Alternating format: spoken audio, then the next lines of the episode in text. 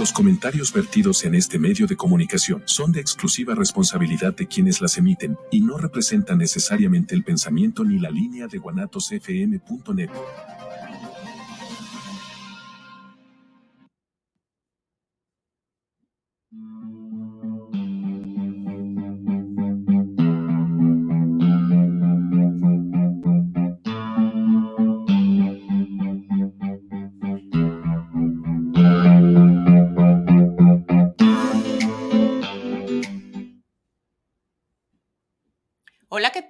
Buenas tardes, bienvenidos a este podcast Cacaraqueando. Estamos transmitiendo en vivo desde Guadalajara, Jalisco por Guanatos FM. Somos Araceli Saldaña. Buenas tardes y bueno, hoy tenemos de invitado a Juan Francisco Toral Cañedo. Bienvenido Juan Francisco, ¿cómo estás? Bueno, él es licenciado en Relaciones Internacionales por el ITESO, maestro en Ciencia de Datos por el ITESO y seis años están se está cortando. Se está cortando. Tres años como supervisor y otros tres como gerente en una empresa del ramo. Perdón, se cortó un poquito, te voy a volver a presentar porque se, se, escuchó muy cortado. Es el maestro Juan Francisco Toral Cañedo, licenciado en Relaciones Internacionales por el ITESO, maestro en Ciencias de Datos por el ITESO, seis años estando a cargo de equipos de trabajo, tres años como supervisor y otros, otros tres como gerente en una empresa del ramo de distribución de componentes electrónicos. Perdón, bienvenido, Francisco. Correcto. Muchísimas gracias, Sara, Carla. Es un placer estar aquí con ustedes acompañándolas. Sí, eh, discúlpenos, Carla está en la Ciudad de México en el aeropuerto y trató de conectarse, pero se cortó. Esperemos que ahorita ya tenga mejor internet y, y se escuche mucho mejor. Pero bueno, vamos a empezar con el tema de hoy el cual es, ay, perdón, manejo de personal en la empresa, consejos para propiciar un ambiente de trabajo ideal. Entonces, bueno, vamos a empezar, Francisco. Platícanos, por favor, o dinos, ¿qué representa estar a cargo de un equipo de trabajo? Claro que sí, Ara. Mira, antes que nada me gustaría hacer un pequeño preámbulo sobre qué es lo que voy a compartir y qué es lo que no voy a compartir. Eh, con la introducción que me dieron, eh, sí me gustaría compartirles que eh, no soy un experto, por así decirlo, en el tema, es decir, no me dedico necesariamente a dar conferencias, congresos seminarios sobre el manejo de personal, pero vengo a compartirles estos seis años de experiencia, cuáles han sido los aprendizajes, cuáles han sido las actividades, cuáles han sido también los errores que se han cometido para poder llevar un equipo de trabajo hacia un entorno, un ambiente laboral ideal. Eh, también quisiera comentarles que eh, por cuestiones de confidencialidad he decidido no revelar la empresa para la cual trabajo actualmente, ya que las opiniones y puntos de vista que voy a ostentar aquí no necesariamente representan las opiniones de mi empresa, pero sí me gustaría darles un poquito el norte de para qué tipo de empresa trabajo, la cual, como bien lo mencionas, es una empresa del ramo de distribución de componentes electrónicos que tiene una, una cultura organizacional muy bien definida, muy madura. Es una empresa internacional que tiene presencia en todo el continente americano. Entonces, eh, partiendo de ese hecho, me gustaría también comentarles qué sí es lo que vamos a hablar en este podcast. Eh, me gustaría hablar no solo de la experiencia de ser un gerente o de ser un supervisor, ya que esa puede ser mucho más amplia, sino enfocarnos en el manejo de personal para propiciar un ambiente laboral ideal van a haber temas como, por ejemplo, selección de talento, van a haber temas como, por ejemplo, el crecimiento dentro de la empresa, que para nuestros escuchas que no necesariamente han tenido la oportunidad de estar a cargo de equipos de trabajo, creo que muchos podemos estarnos sintiendo identificados en ser parte de un equipo de trabajo, problemáticas, retos y oportunidades que vivimos día con día. Y lo que vengo a compartirles es qué podemos nosotros hacer desde nuestra trinchera, es decir, si tenemos un equipo de trabajo o somos parte de un equipo de trabajo para propiciar un ambiente de trabajo ideal. Ahora sí, partiendo con muy interesante que va a estar el tema. claro, partiendo con la pregunta que me dices de qué representa tener un equipo de trabajo a tu cargo, la primera palabra que se me viene a la mente es responsabilidad eres responsable de una unidad que funge o sirve para un objetivo en común, que está compuesta por una o más personas y el funcionamiento correcto de esa unidad de trabajo depende en gran parte, en gran medida, de las acciones y decisiones que tomes para ese equipo de trabajo y para ese objetivo en común. Muy comúnmente la palabra liderazgo viene a la mente cuando estamos hablando de un supervisor, de un gerente o de alguien que está a cargo de una operación. Y voy a hablar brevemente de este, qué entendemos como un líder, qué, qué se le puede definir como un líder. Hay una definición que tomé de una página llamada Euroforum que decía que un líder o el, liderazgo representa acciones eh, o interacciones con eh, personas que al ser influenciadas desde un ámbito social, modulan sus decisiones y acciones para la consecución de un bien común o de una meta fijada. Entonces, es entendiendo que el líder es aquella persona que por su labor y acción puede influenciar en las decisiones de los demás, puede dirigirlas y puede acompañarlas para la consecución. Para lograr un objetivo común. De un bien común o de un objetivo común, es correcto.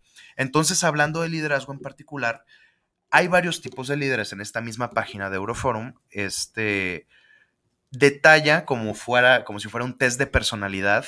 Eh, son seis tipos de líderes. Los voy a leer o mencionar brevemente. Tenemos el líder coercitivo, que es aquel que exige que se cumplan las tareas de forma inmediata.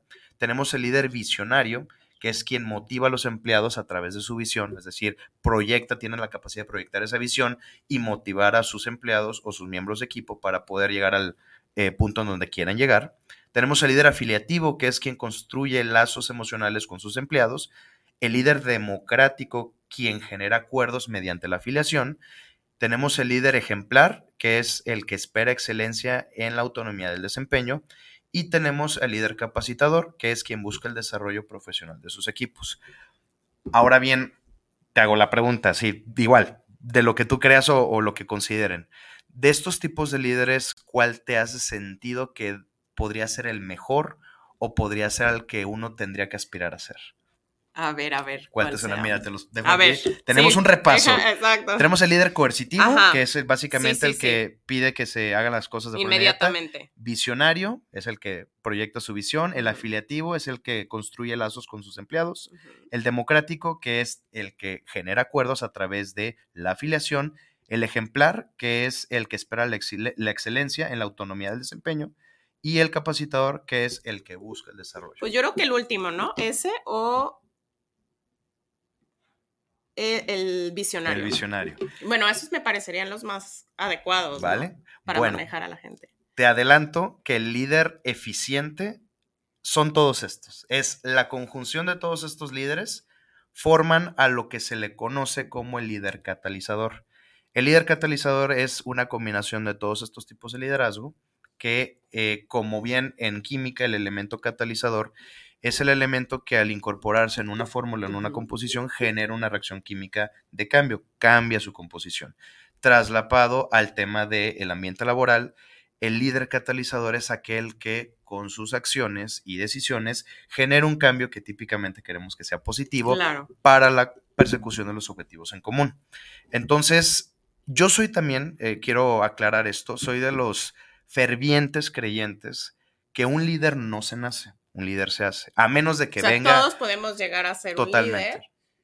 A menos de que llegue un, no sé, este especialista en este, en psicología o que llegue un especialista incluso en genética que diga, no, es que las habilidades de liderazgo sí se pueden heredar y demás, hasta que llegue una persona que convenza de eso, yo soy de los fervientes creyentes de que todos tenemos un líder en el interior, pero depende de... Que podemos desarrollar con ciertas herramientas que aprendamos. Y que... ¿De qué depende? Del contexto, depende de los aprendizajes, depende del timing, de las circunstancias en donde esos aprendizajes y contextos se lleven a cabo, pero todos, en mayor o menor medida, tenemos esa capacidad de formar una personalidad propicia un liderazgo.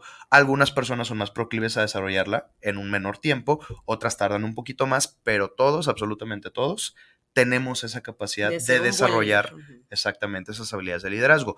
En lo personal, yo no considero que haya sido un líder nato. Yo fui una persona a la cual se le invirtió tiempo, invirtió capacitación invirtieron en mí cierto acompañamiento para poder formarme como líder que soy hoy en día. No quiere decir esto que sea un líder excelente, extraordinario, tengo mis áreas de oportunidad y es un aprendizaje constante. Digo, uno va aprendiendo Totalmente. Y realmente este capítulo o esta, esta sesión de este podcast es para transmitirles desde mi experiencia cómo ustedes, si tienen equipos eh, a su cargo, pudieran aspirar a ser mejores líderes y también si son miembros de un equipo de trabajo, cómo pueden desde mi óptica poder tener una mejor dinámica con sus líderes para también ya sea trabajar de mejor manera, propiciar un mejor ambiente eh, laboral y también poder aspirar a un puesto de liderazgo. Entonces, eh, digo, quería como comentarles un poquito esa parte. Y me voy a pasar a un término eh, cuando estamos hablando de, liderazgo, digo, para quienes tengan eh, personal a su cargo, no sé si han escuchado la expresión o han escuchado el concepto de microgestión o micromanagement. A ver, si platícanos. ¿Por qué quiero mencionar esto? Esta palabra de micromanagement es relativamente controversial porque realmente es una estrategia de gestión de personal. El micromanagement lo que, lo que pide es que todas las decisiones o acciones que se lleven a cabo dentro de una unidad de trabajo pasen por el líder. Es decir, no hay avance, no hay acción, no hay decisión sin que el líder previamente haya vetado de forma positiva esa acción o decisión. ¿Qué genera esto? Evidentemente genera un control muy corto, una correa muy corta que el líder o el supervisor o manager va a tener con el resto de su operación, pero también va a generar cierta incapacidad de hacer que los miembros del equipo generen esa autonomía, se puedan desarrollar y creen ese eh, camino de desarrollo. ¿Por qué? Porque al final de cuentas van a estar siendo simplemente replicadores de lo que el líder genera.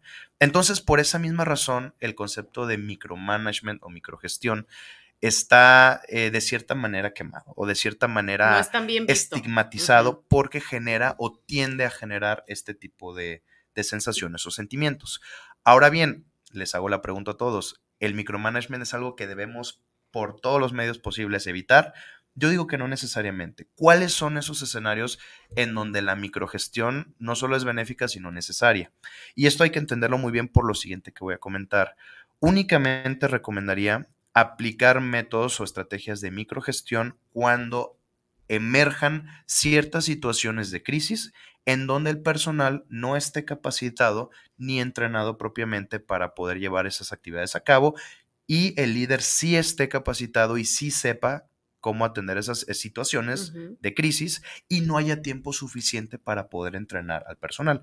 Es decir, nosotros tenemos una línea de trabajo clara y imaginando, este, voy a poner un ejemplo muy drástico, se está incendiando la cocina.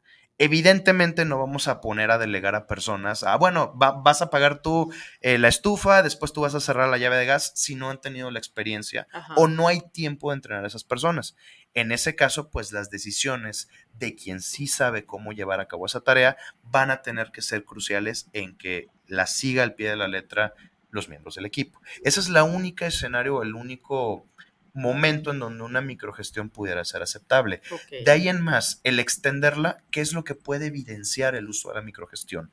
Evidencia, desafortunadamente, una falta de confianza del líder hacia este, sus reportes directos, falta una, perdón, evidencia una falta de preparación del equipo que tiene que ser brindado por ya sea eh, gente especializada en entrenar a los equipos de trabajo o el mismo líder que los pueda ir dirigiendo, ir capacitando correctamente y también evidencia una incapacidad de poder desarrollar por parte del líder a sus reportes directos o miembros del equipo de trabajo.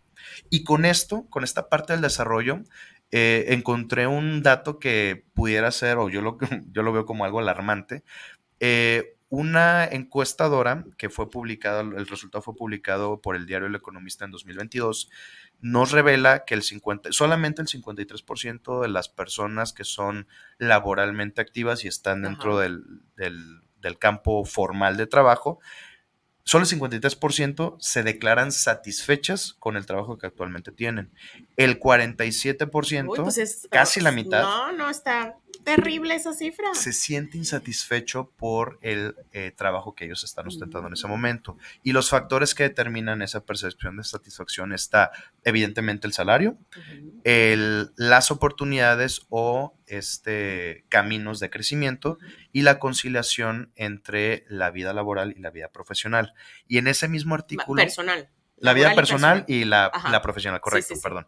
Ajá. Entonces, en ese mismo artículo se detalla que la más relevante de estas tres es la percepción que el empleado tiene de poder seguir creciendo, ya sea dentro o fuera de su Entonces se sienten estancados y Correcto. se sienten obviamente frustrados y eso los hace no estar a gusto en su chamba. Exactamente. O sea, de las de los tres, que claro, el, el tema de la remuneración y Claro, el tema de importante. laboral y familiar, o sea, qué espacio le das a tu vida, exacto, a ese equilibrio.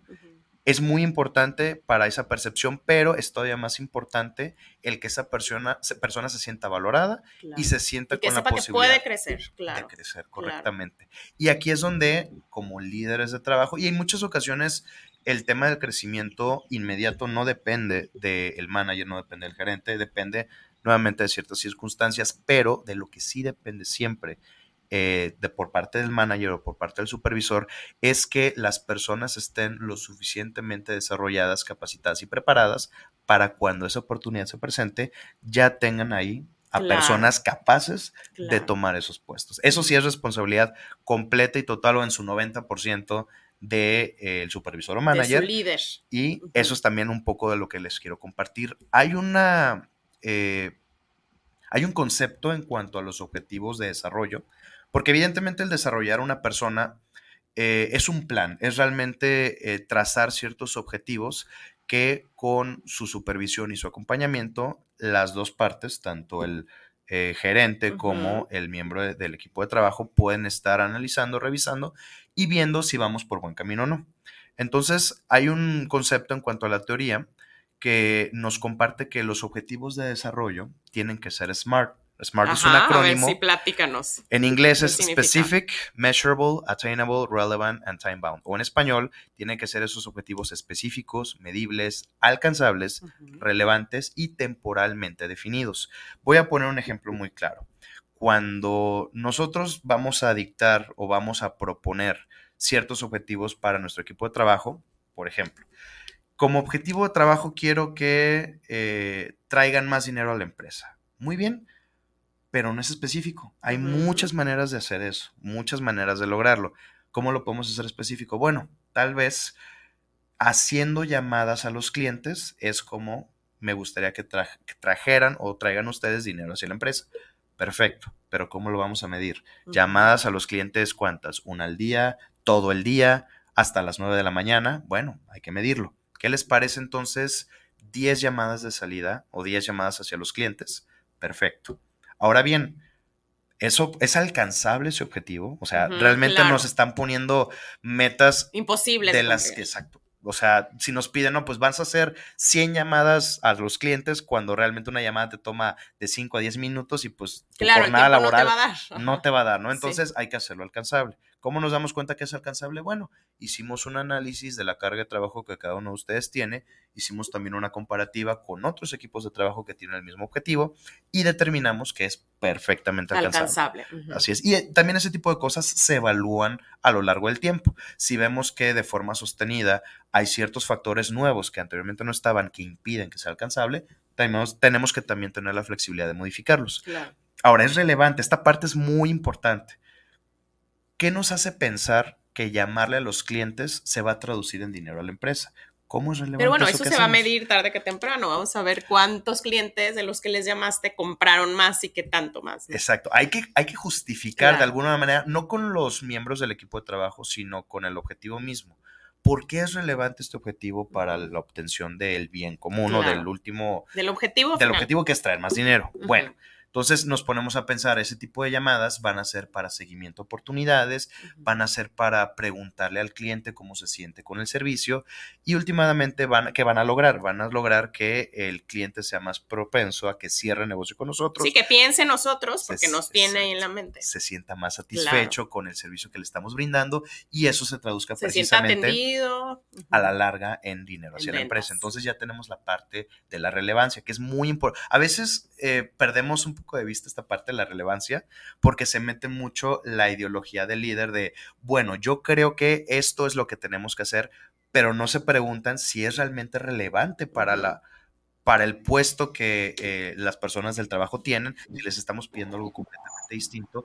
Esa parte de la relevancia se tiene que prestar mucha atención cuando se estén fijando eh, objetivos de desarrollo, porque yo creo que es la más obvia o la que se obvia más, pero no necesariamente es la que siempre está ahí. Hay que también preguntarnos, hacernos para atrás y preguntar si lo que les pedimos a nuestros equipos realmente es relevante para lo que hacemos en la empresa.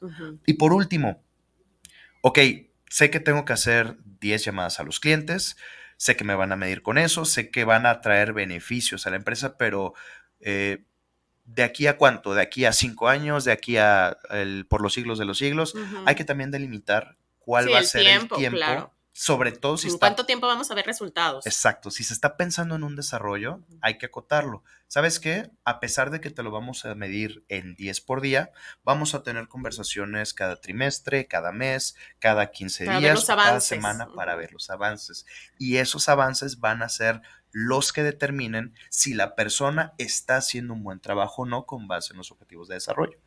A veces suena muy obvio de que, bueno, es que es lógico que todos tengamos objetivos de desarrollo y desafortunadamente no es así. En muchos de los casos, eh, las tareas evidentemente se nos ponen y se nos indican, se nos dan instrucciones de qué hacer y cómo hacerlo, pero la evolución o la medición del desempeño que nosotros llevamos con respecto a esas tareas no necesariamente sigue esa estructura y en muchas ocasiones se pierde esa intención, se pierde de vista lo que los colaboradores pueden llegar a hacer. O sea, tienen que hacer, creo que eso puede ser claro, pero a dónde pueden llegar, cómo se pueden desarrollar, cómo pueden ellos voltear atrás y decir, he mejorado, he crecido y tengo elementos herramientas para poder dar el siguiente paso.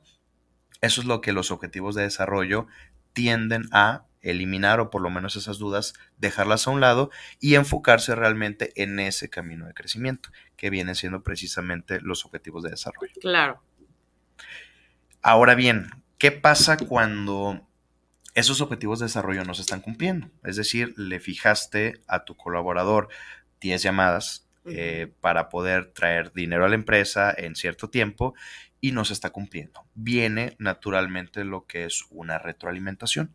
La retroalimentación es básicamente la acción de encontrarte con la persona, brindar una crítica constructiva acompañada de expectativas, de tareas y también de una parte activa de escuchar a la otra parte de del qué está pasando, porque no está logrando el objetivo. Exactamente. Y aquí es donde muchas personas, sobre todo porque cuando nosotros tenemos o nos encontramos con la oportunidad de ostentar un puesto de liderazgo en donde tenemos a personas que van a reportarnos a nosotros, realmente no hay un manual o no hay una escuela que te prepare para esto. Sí hay cursos, sí de repente hay seminarios, pláticas y conferencias. Sí, herramientas que tú vas tomando, pero bueno, también cada quien tiene su personalidad. Claro. Digo, como la que estamos teniendo en este momento, esto también puede servir como una guía para personas que o son eh, nuevas en, este, en esta experiencia de vida o están apuntalando a tener esta experiencia de vida, pero eh, realmente no hay mucha oportunidad de tú aprender esto. Entonces, los errores de repente más comunes que se llegan a cometer están en torno a la retroalimentación, recordando que el estar a cargo de un equipo de trabajo es multifacético. No solo es el desempeño, no solo es la productividad, estás entrando también en temas interpersonales, estás entrando en temas emocionales, cada persona es diferente y se tienen que abordar de maneras muy cuidadas para que la persona no se sienta menos, que no se sienta regañado, que no se sienta desmotivado, sino todo lo contrario. Si no vamos a generar lo contrario a lo que queremos. Así es. Y, y desgraciadamente la insatisfacción en muchas ocasiones comienza desde la retroalimentación errónea o desde el sentido del regaño, de que, híjole, eh, sí, se nada más claro. se están fijando en lo que hice mal y no se están fijando en todo lo que he logrado. Entonces, hay que tener mucho, mucho en mente esto. Entonces, ¿cómo podemos brindar una retroalimentación efectiva? Yo tengo una metodología clara que hasta el momento me ha servido que es simple y sencillamente enfocarse en la tarea, dejar cualquier aspecto interpersonal fuera, es decir, es que tienes una actitud, es que tienes un arranque, no, hay que enfocarnos en cuál fue la tarea, cuál fue la acción, cuál es la expectativa y también escuchar a la persona sobre qué es lo que te llevó a tomar esa decisión, qué es lo que te llevó a cometer ese error y yo también soy responsable en gran parte de que hayas cometido ese error. ¿Por qué? Porque si fue una falta de capacitación, yo te la tengo que dar. Si fue una falta de entendimiento o comprensión, yo te lo tengo que dar. Si fue un exceso de confianza o que obviaste cierto proceso que no era ahí, yo te tengo que corregir. Entonces, también a los líderes de equipo hay que recordar para todos los que tengan este, equipos de trabajo a su cargo que somos nosotros una parte activa en los resultados tanto positivos como negativos de nuestro equipo. Entonces la retroalimentación es eso, es la herramienta por, por, la cual tú vas a comunicar una oportunidad de aprendizaje para tus eh, miembros del equipo y el miembro del equipo va a tener esa experiencia. Lo importante es que sea memorable, sea replicable y que sea eh, como un parteaguas que marque el no saber o no poder, aún ya sé y sé hacerlo correctamente. Entonces, aquí también me gustaría irme a una vertiente interesante que es cuando tenemos, y digo, muchas personas que tienen equipos eh, a su cargo posiblemente se sienten identificados con este escenario, pero tenemos áreas de oportunidades en las personas, ¿no? Claro. Tenemos a las personas que no hicieron una actividad por un tema de capacidad y tenemos a personas que no hicieron una tarea o hicieron mal una tarea por un tema de actitud, es decir, la actitud contra la capacidad. Eh, la forma en la que se tiene que abordar el área de oportunidad creo que en su naturaleza debe de ser distinta. ¿Por qué? Cuando tú tienes una persona que no está haciendo su trabajo porque le hace falta desarrollar cierto expertise, pericia o capacitación en cierta área. Con un tema, pero tiene toda, la actitud. de decir, ¿sabes qué? Yo me puedo sentar aquí, puedo este, destinarle tanto tiempo en esta actividad y necesito, por favor, que me vayas diciendo, que me vayas observando, me vayas diciendo si lo estoy haciendo bien. Eso es un ejemplo claro de una persona que en ese momento se le dificulta desarrollar una tarea, pero está en con toda, la actitud, de, claro, de aprender. Para mí, esas personas valen oro, porque nadie nace sabiendo. Nadie, este, es muy rara vez llega siendo un experto, pero cuando se tiene la actitud de mejorar, híjoles. Ya tenemos un gran avance. Yo creo que el 80% ganado, ¿no? Es bien fácil, bien fácil trabajar con personas así. Nos vamos al otro extremo. Este, que tienen la capacidad, que que están bien capacitados, pero tienen una mala actitud. Exacto. Y por ejemplo, este es un dilema que tenemos. Claro, ¿cómo lo manejas ahí? Te voy a poner un, caso concreto. Tienes la persona más productiva de tu equipo de trabajo, que hace que siempre, todos los días llegues a la meta, tiene una actitud terrible. Es decir, este, una vez que llegó a la meta, se empieza, por ejemplo, a ir dos horas antes de la oficina, de su hora de salida. Empieza a hablar mal de, no, es que aquí no algo pasó. Sí, bueno, no. Una disculpa. No pasa nada, pero este que empieza a tener como actitudes de este hablar mal del equipo de trabajo, generar ambiente hostil, pero dices, bueno, de todas maneras me está generando cumple su meta. Me está generando, exacto, este dinero, me está generando el llegar a la meta. Como líder, ¿qué debo de hacer con esas personas? Tú, por ejemplo, eh, si estuvieras en esa situación, ¿qué harías teniendo una persona... Con una pésima actitud. Digamos que es la mejor persona en, términos de capacidad y en términos de desempeño. Sí, de resultados. Pero una mala actitud. Híjole. ¿Qué harías? Híjole, no sé. ¿Qué te imaginas? Bueno. ¿De qué manera motivarlo para que cambie esa actitud? Mira, mm, en cuanto tengas o identifiques un tema de actitud, se debe de abordar con una urgencia mayor que la capacidad. ¿Por qué? O sea, eso hay que darles prioridad. Así como una persona que, o sea, en temas de, capacidad no pueda hacer el trabajo bien, pero la actitud haga que esa misma persona se levante, esta otra persona nada te dice o nada te asegura que un de repente, o sea, va a haber un cambio 180 y de ser el top performer, llega a ser la persona que menos genere y que más problemas te traiga. Y hay un factor muy, muy importante a revisar aquí ese tipo de malas actitudes llegan a ser extremadamente contagiosas dentro de un equipo de trabajo.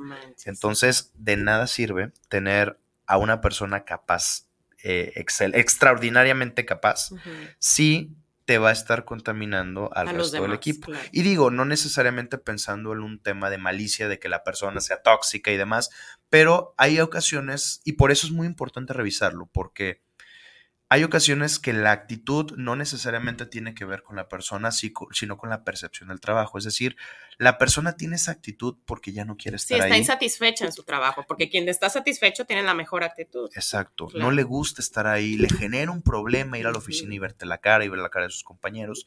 Entonces yo creo que como líder tienes que identificar eso para que la persona no sienta eso. Es decir, hay que centrar a la persona, hay que explicarle el por qué está ahí, vertir las expectativas. La expectativa es que te conduzcas de esta manera, que cumplas con los horarios establecidos de trabajo y que tengas o te manejes de cierta manera con el resto del personal, conmigo, con tus compañeros.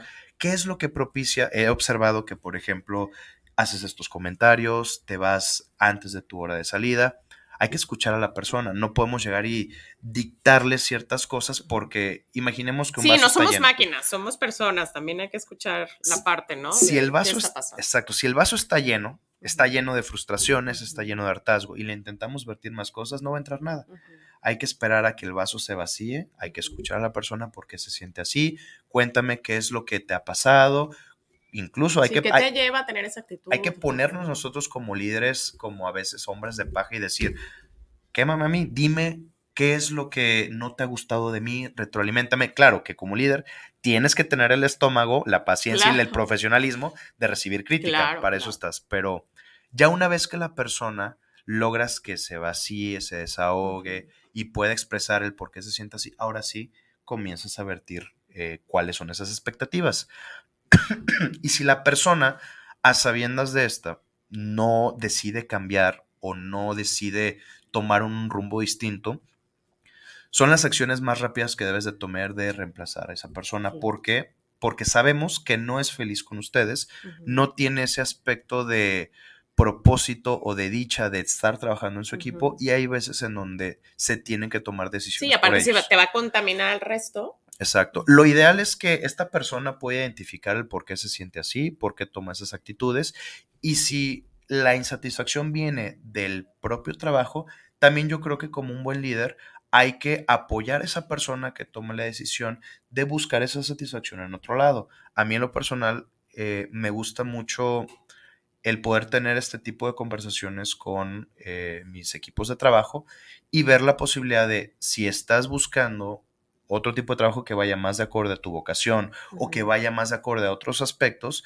yo también te voy a ayudar en la medida de lo posible, siempre y cuando, siempre y cuando cumplas con las expectativas de aquí, que de repente, no sé, tienes una entrevista, sé que estás buscando trabajo y tienes una entrevista, voy a ver la manera de extenderte un poquito, de cambiarte, modificarte tus horarios de claro, para, que, puedas, asistir. Yo creo que esa parte, el sentir el respaldo de tu líder, de, del supervisor o, manager, es fundamental para sentir una satisfacción en el trabajo si no tienes, si sientes que tu líder o, la persona que a quien acudirías de forma directa para pedirle cualquier cosa, sientes que te obstaculiza, sientes que te impide. Sí, pues peor te vas a sentir. Estamos, exacto, realmente planteando un ambiente laboral tóxico, un ambiente laboral no ideal, que es precisamente lo que queremos hablar aquí, pero a lo que voy con la capacidad contra la actitud.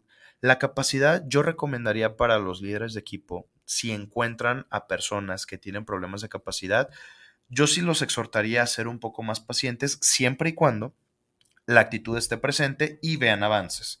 Si el avance en cierto determinado tiempo no ha sido el esperado, pero al final de cuentas encuentran un avance, yo sí los exhorto a que sigan con esa persona porque uno nunca sabe y digo, yo he tenido experiencias así en donde alguien ha tenido un desarrollo un poco más lento, pero después despegan grueso y llegan a, a ser agentes propicios y benefactores de el objetivo que tú tienes en lugar de ser detractores. Claro. Si estamos tratando con gente con problemas de actitud, ahí sí yo les recomendaría tomar acciones rápido, no dejar pasar mucho tiempo esto, tener conversaciones con la persona, generar también esas expectativas y esos diálogos de decir, ¿te gusta trabajar aquí? Si no te gusta trabajar aquí, no se lo tomen a mal ni personal, decirles y comunicarles, yo voy a ser también una persona que te ayude y te apoya a encontrar algo que te haga feliz. Pero en este momento necesito que sea de esta manera. Puede serlo. Si la persona dice no, pues sí, perfecto, pero hay que analizar si realmente fue algo sencillo de dientes para afuera. De lo contrario, sí hay que tomar este, pues, la acción de si la persona no decide este, buscar algo que sí le gusta, vas a tener tú como líder de equipo que tomar la decisión por él o por ella.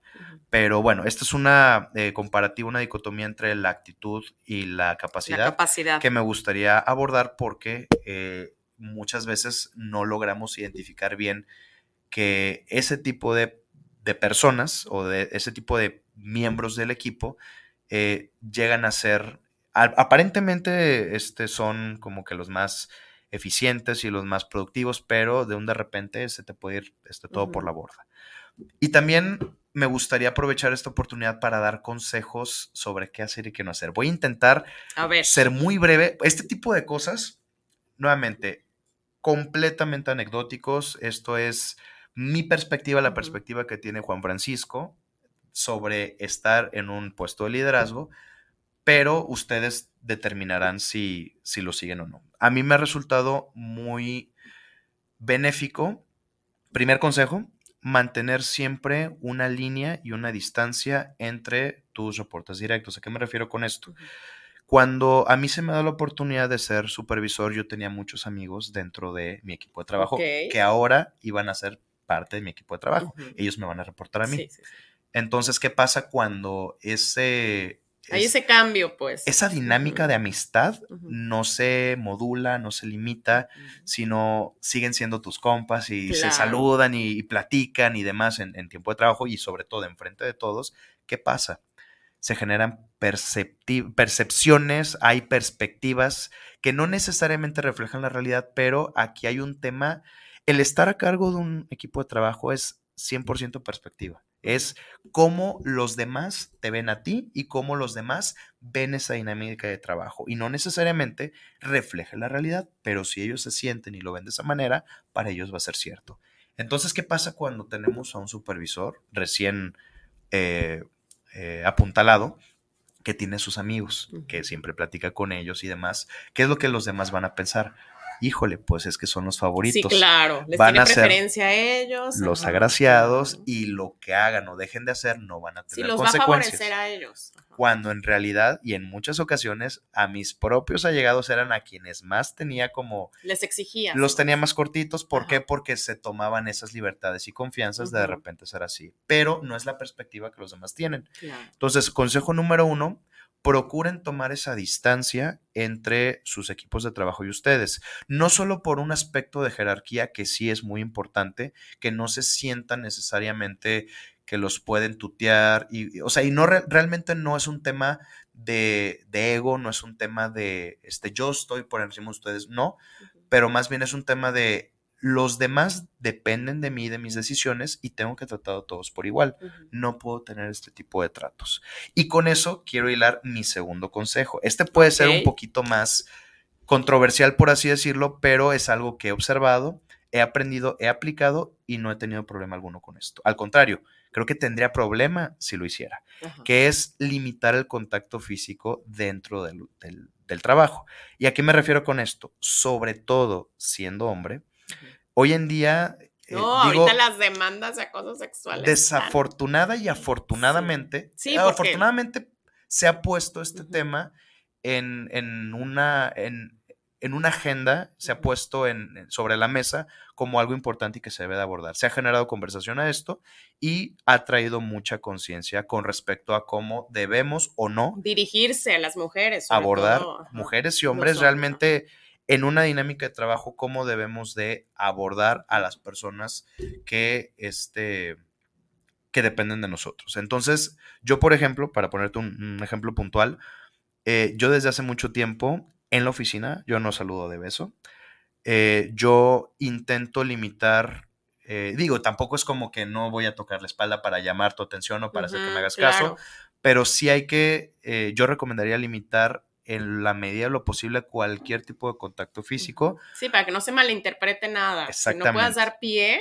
a alguna demanda o algo. Exactamente, o incluso no nos Una malinterpretación. Tan lejos, que la persona hacer sentir a la persona incómoda. O sea, yéndonos muy lejos, estamos hablando de temas de demanda. Yéndonos a lo un poquito más palpable, que esta persona eh, no sienta bien recibida ese contacto físico. Y puede ser desde un saludo de beso o desde estar tocándole el Sí, hombro sí, a sí, alguien. O estar así todo el tiempo de, oye, ajá. Limitar en la medida de lo posible esto. Porque Claro. también viene otro tema, que es, si yo saludo de beso a alguien, voy a tener que saludar A de beso a todas. claro. Porque de no hacerlo, Sí, bueno, a todas. Sí van a decir porque ella sí y a mí no. Algo tiene que ver con él. la percepción, Sí, claro. la percepción y las La ideas imagen que das. ajá. eh, realmente lo es todo o es algo muy importante. Claro. Entonces, eh, y no, nuevamente, o sea, el que se saluda de beso en la cultura mexicana es, es una forma en la que nosotros nos saludamos, sobre todo entre hombres y mujeres, pero en el ambiente laboral no es estrictamente necesario hacerlo.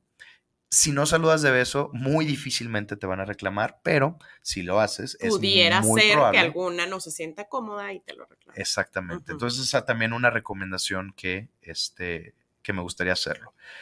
En cuanto al manejo de crisis, eh, también otro consejo, y este es, híjole, de los, yo creo que más valiosos, sobre todo para las personas que aspiran a convertirse en líderes o que son líderes nuevos. Manejar una crisis, pero enfocada al personal, no necesariamente manejo de crisis de, híjole, el sistema se nos cayó y qué vamos a hacer. Pero, por ejemplo, ¿qué pasaría Imaginemos que estamos dándole la retroalimentación a alguien, estamos en su lugar de trabajo, hay compañeros alrededor y la persona lo agarramos en sus cinco minutos y algo pasa que se nos revela, nos levanta la voz, nos reta enfrente de todos y nos dice algo así como, este, tú estás mal y no voy a hacer lo que me estás pidiendo porque ya me tienes hasta acá. No, o sea, ¿sí te ha pasado? Me ha pasado, ¿Sí? sí me ha pasado, este, y me ha pasado, me pasó. Sí, no puedes engancharte emocionalmente, sino tienes que Ajá. mantener la calma para hacer que él se, calme, claro. ¿Qué más harías? Si O no, sea, vas muy bien, ¿eh? Vas muy bien. ¿Qué más claro. harías Si no, los dos ahí, los egos se ponen muy Sí, cachondos, ¿no? exacto. Eh, diste con el clavo. Cuando te pasa eso, tienes Que obviamente sientes un coraje, pero tienes que mantenerte. Por supuesto, Sí. digo, cuando a mí me pasó eso, me ha pasado creo que dos o tres veces, tres veces. La primera vez que me pasó, yo no era este supervisor, yo era este un miembro del equipo, pero tuve un- una situación con otro miembro del equipo en donde esta persona me aborda de una manera que yo no aprecié, levantándome la voz, Claro. insultándome, y yo cometí el error de Enganchar. ponérmele al tú por tú. Entonces, en ese momento, en ese entonces recuerdo que mi gerente ya estaba como que viéndome y estaba intentando desarrollarme para un puesto de liderazgo. Me faltaba todavía, pero me acuerdo todavía su cara incluso de que, híjole, Juan, ven para acá, te voy a enseñar algo. Entonces, ante esa situación, ¿qué es lo correcto? ¿Qué es lo que se debe hacer? Diste en el clavo. Lo primero que se debe de hacer es, una, no levantar la voz, no igualarte a esa persona. ¿Por qué? Sobre todo, si hay más personas ahí que están viendo y están observando, porque tú vas a ser objeto de escrutinio constante. Claro, por supuesto. Así el, híjole, te gritaron, ¿qué vas a hacer al respecto? Tienes que ser muy inteligente, en mantener la calma. En ese momento se acaba la conversación. No puedes seguir teniendo una conversación con una persona que ya subió de nivel y de decibel el tono de la plática. Y lo mejor que puedes hacer es decir a la persona, eh, fulanito, sutanita, eh, si quieres aquí le dejamos, nos vemos en unos 10, 15 o el día siguiente para sí, seguir para que el se tema. calme la emoción. Necesitas hacer que la persona se enfríe, dejar pasar dependiendo de la gravedad, de- dejar pasar media hora, una hora o incluso días completos, dependiendo del caso. Pero lo que no puedes dejar de hacer es retomar esa conversación. Sí, no lo puedes dejar ahí, claro. Claro. ya, Tienes que poner un límite también. exactamente. Ya cuando los ánimos se calmaron y la persona se enfrió, ahora sí regresas con esa persona y le dices, fulanito sutanita, evidentemente quiero platicar contigo sobre este tema que se suscitó el día de ayer o hace una hora. Cuéntame, ¿qué pasó?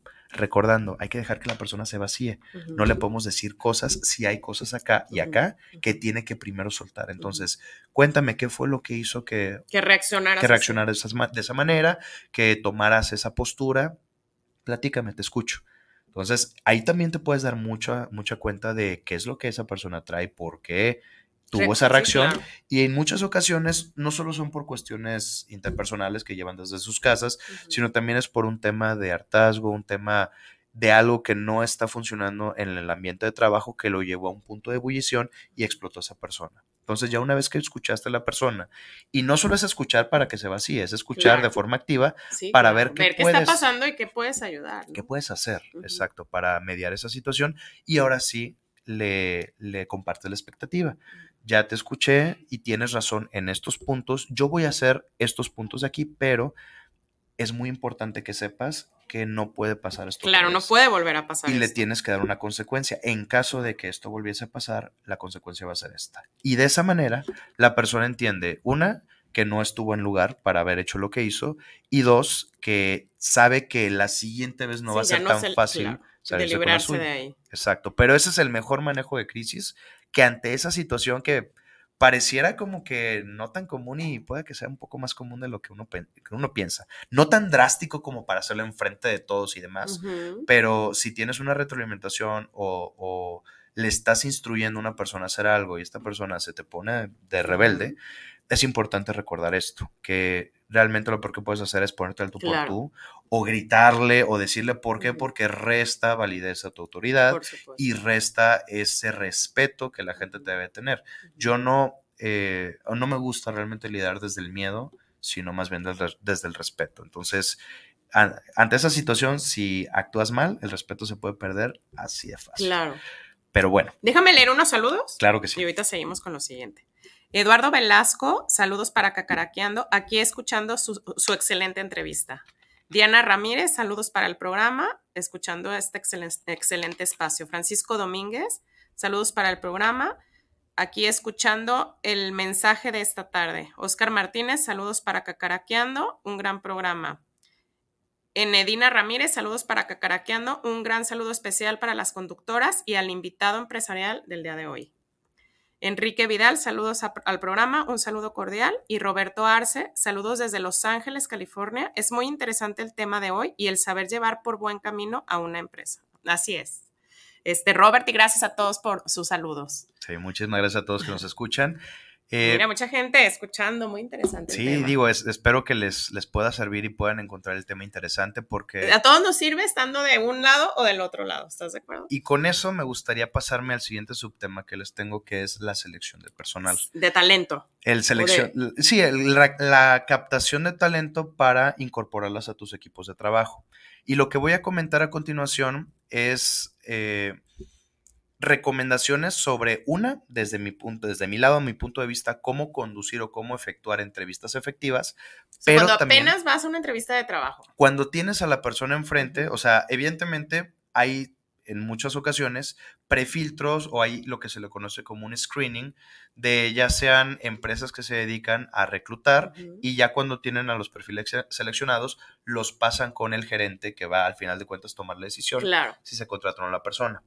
Entonces voy a hablar un poquito sobre el tipo de entrevistas que a mí me gustan hacer, que yo considero como más efectivas y también a todos nuestros escuchas que estén en este momento buscando trabajo y no sé, se estén preguntando cómo puedo hacer de mi entrevista algo mucho más efectivo. Aquí les voy a dar unos, más en mí, claro, unos cuantos consejos. Hay una metodología recibimos nosotros, este, los líderes de mi empresa y yo, hace unos años un curso sobre selección o captación de talento, que es básicamente técnicas para hacer este tipo de entrevistas. La metodología se llama STAR. Otro acrónimo es este Situation, Task, Action y Result. O en español es situación, tarea, acción y resultado. Muchas entrevistas a las que, de las que yo he participado, como el entrevistado y el entrevistador, se tornan mucho al tema hipotético, ¿no? Si yo estuviera en este puesto, ¿qué es lo que haría? O te preguntan, ¿te gustan los retos? Yo considero que a mí me gustan los retos porque soy una persona tal. Realmente decir, a mí me gustan los retos, todo lo podemos decir. Nos da muy poquita tela de dónde cortar a las personas que vamos a tomar la decisión de qué tipo de perfil vamos a seleccionar. Hay una premisa central muy importante que dice que la mejor manera de predecir comportamiento futuro es a través del comportamiento pasado. Entonces, ante esa premisa, que no es infalible, evidentemente no siempre el comportamiento pasado predice el futuro, pero es la mejor manera o la única manera que tenemos, de acercarnos a eso. Entonces, cuando pensamos en una entrevista que habla desde el punto de vista hipotético o desde el punto de vista de la persona extrovertida tenga ventaja sobre la persona introvertida que se sepa vender, como entrevistador te tienes que proteger de eso. Entonces, ¿qué haces? Manejas esta metodología STAR. Le preguntas a la persona, ¿puedes contarme algún ejemplo en donde hayas enfrentado un reto y cómo lo superaste? Y hablas desde estos cuatro aristas. Cuentas la situación. Yo te puedo comentar de un ejemplo eh, de un reto que tuve en la empresa cuando el sistema se cayó por una hora y tenía que enviar un reporte. ¿Ok? ¿Qué fue lo que hiciste para ¿Cómo lo resolviste? ¿Cuál fue la acción o cuál fue la tarea que emprendiste? Bueno, lo que yo hice fue, en ese momento tomé mi computadora, me fui a un café, me conecté por Wi-Fi y pude enviar ese reporte. Muy bien, ¿qué resultado tuvo esa acción que tuviste? Bueno, gracias a que en ese momento pude tomar esa acción, enviar ese reporte, se pudo este, concretar la venta. tomar una decisión que al final de cuentas se concretó la venta. Entonces, como entrevistador, yo ya sé que esa persona ha tenido escenarios y situaciones que se pueden asemejar a las vivencias del día a día que yo tengo y me puede dar un punto a favor de decir, esta persona se va a comportar de la misma manera. Si en lugar simplemente me dice, me gustan los retos y soy, no sé, una persona muy comprometida, no voy a tener realmente herramientas para poder validar sí, un parámetro para realmente ver que realmente lo ha hecho, que realmente resuelve en ese momento. Las preguntas de una entrevista, creo yo, deben de ir todas enfocadas en esta estructura, enfocadas en ejemplos pasados, enfocadas en anécdotas o vivencias concretas y específicas, en donde se comparta cuál fue la acción emprendida, cuál fue también un aprendizaje y cuál fue el resultado. Porque eso es lo único que las personas que entrevistan van a tener para realmente tomar una decisión acertada si el candidato es un buen match o no para la posición que están, eh, para la cual están aplicando. Claro. Entonces, perdón. si, por ejemplo, ustedes que se, que se están preparando para una entrevista el entrevistador no propicia este tipo de preguntas que los lleven o los conduzcan hacia dar este tipo de resultados, ustedes de, de todas maneras denlo. Es decir, si un entrevistador te pregunta, ¿cómo te consideras tú en el trabajo? No des una respuesta necesariamente enfocada a esa pregunta, pero da un ejemplo. Yo me considero una persona comprometida y me gustaría compartirte un ejemplo en donde se demostró esto. Y cuentas la metodología STAR, cuentas la situación, cuentas la tarea y cuentas el resultado. Y de esa manera vas a tener de todas las personas que hayan entrevistado una ventaja considerable para aquellas que no hayan contestado de esa manera. ¿Por qué? Porque no solo tú estás dándole al entrevistador lo que quiere escuchar, sino estás dando ejemplos concretos de cómo puedes ser tú en caso de quedar seleccionado.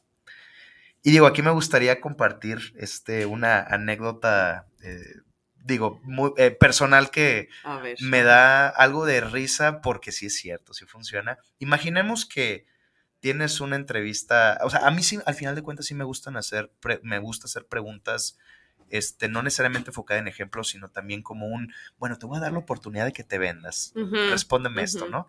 A mí me gusta hacer la pregunta al final de la entrevista de, ¿por qué dime una razón o por qué yo debería de contratarte a ti. Y hay una respuesta que muy poca gente me ha, me ha, dado, pero esta me la pasó un compañero hace muchos años, pero realmente funciona este, como, como maravilla. Si te preguntan eso, obviamente digo, mientras más se replique, más hecho tiene, menos este, efecto tiene, pero si te preguntan eso, ¿por qué debería de yo contratarte? No desde un ámbito arrogante, o sea, humilde, centrado, pero determinado, decir, yo creo que deberías de contratarme porque voy a hacerte sentir orgulloso de haber tomado la decisión de contratarme. No, bueno, o sea, cuando me han dicho eso, como adolescente enamorada, quedo flechado. Si quedaba alguna duda de contratar a esa persona, ya, eso fue el... que dije, porque me encanta vender y si me contratas, no te vas a arrepentir. Exacto. Hace 20 años, tenía 24. Estoy seguro que flechaste a tu entrevistador con eso y con eso te ganaste. Dije, nunca he trabajado, no estudié nada, pero me encanta vender y si me, contratas, no te vas a arrepentir. Y digo, no son palabras mágicas. Si llevaste, obviamente, una entrevista no efectiva en donde no aplicaste la metodología STAR y solo dices eso. No, yo no sabía de ninguna metodología. No vas a realmente. Ni nunca había ido a ninguna entrevista de trabajo. O incluso si no eres un perfil apto para ese puesto, tampoco son palabras que claro, pueden funcionar, claro. Pero si es la cerecita así como que en el, pastel, de si había alguna duda, si estaba entre estas dos personas, tú me acabas de convencer de que eras la correcta. Entonces, digo, se los dejo tip, claro. a su consideración. Este, obviamente, no desde la arrogancia, no queremos Claro, sonar claro. así, pero queremos sonar convencidos y humildes en decir, si me eliges, te aseguro Que mi trabajo te va a dar la razón de haber tomado esa decisión. Claro, claro. Entonces, pues digo- Juan Francisco, está padrísimo el tema. Yo creo que todavía podemos tener otra plática. Sí. Yo creo que da para mucho. Ojalá que tengamos otro día aquí de nuevo. Claro. Pero se nos acabó el tiempo, lamentablemente. Luego ponemos fecha para Claro que sí. seguir con este tema. Y bueno, gracias a todos por escucharnos. No se pierdan el próximo jueves a las 2 de la tarde cacaraqueando. Y bueno, muy agradecidas. Lástima que Carla no pudo estar porque tuvo que salir de viaje de trabajo. La extrañamos, nos hizo falta porque también es muy ameno tener aquí a Carlita. Pero bueno, esperemos que la próxima ya le toque estar aquí con nosotros. Claro que sí. Y gracias por todo, Juan Francisco. Un placer, Muy Ara. interesante la plática. Gracias por escucharnos. Adiós. Se nos acabó.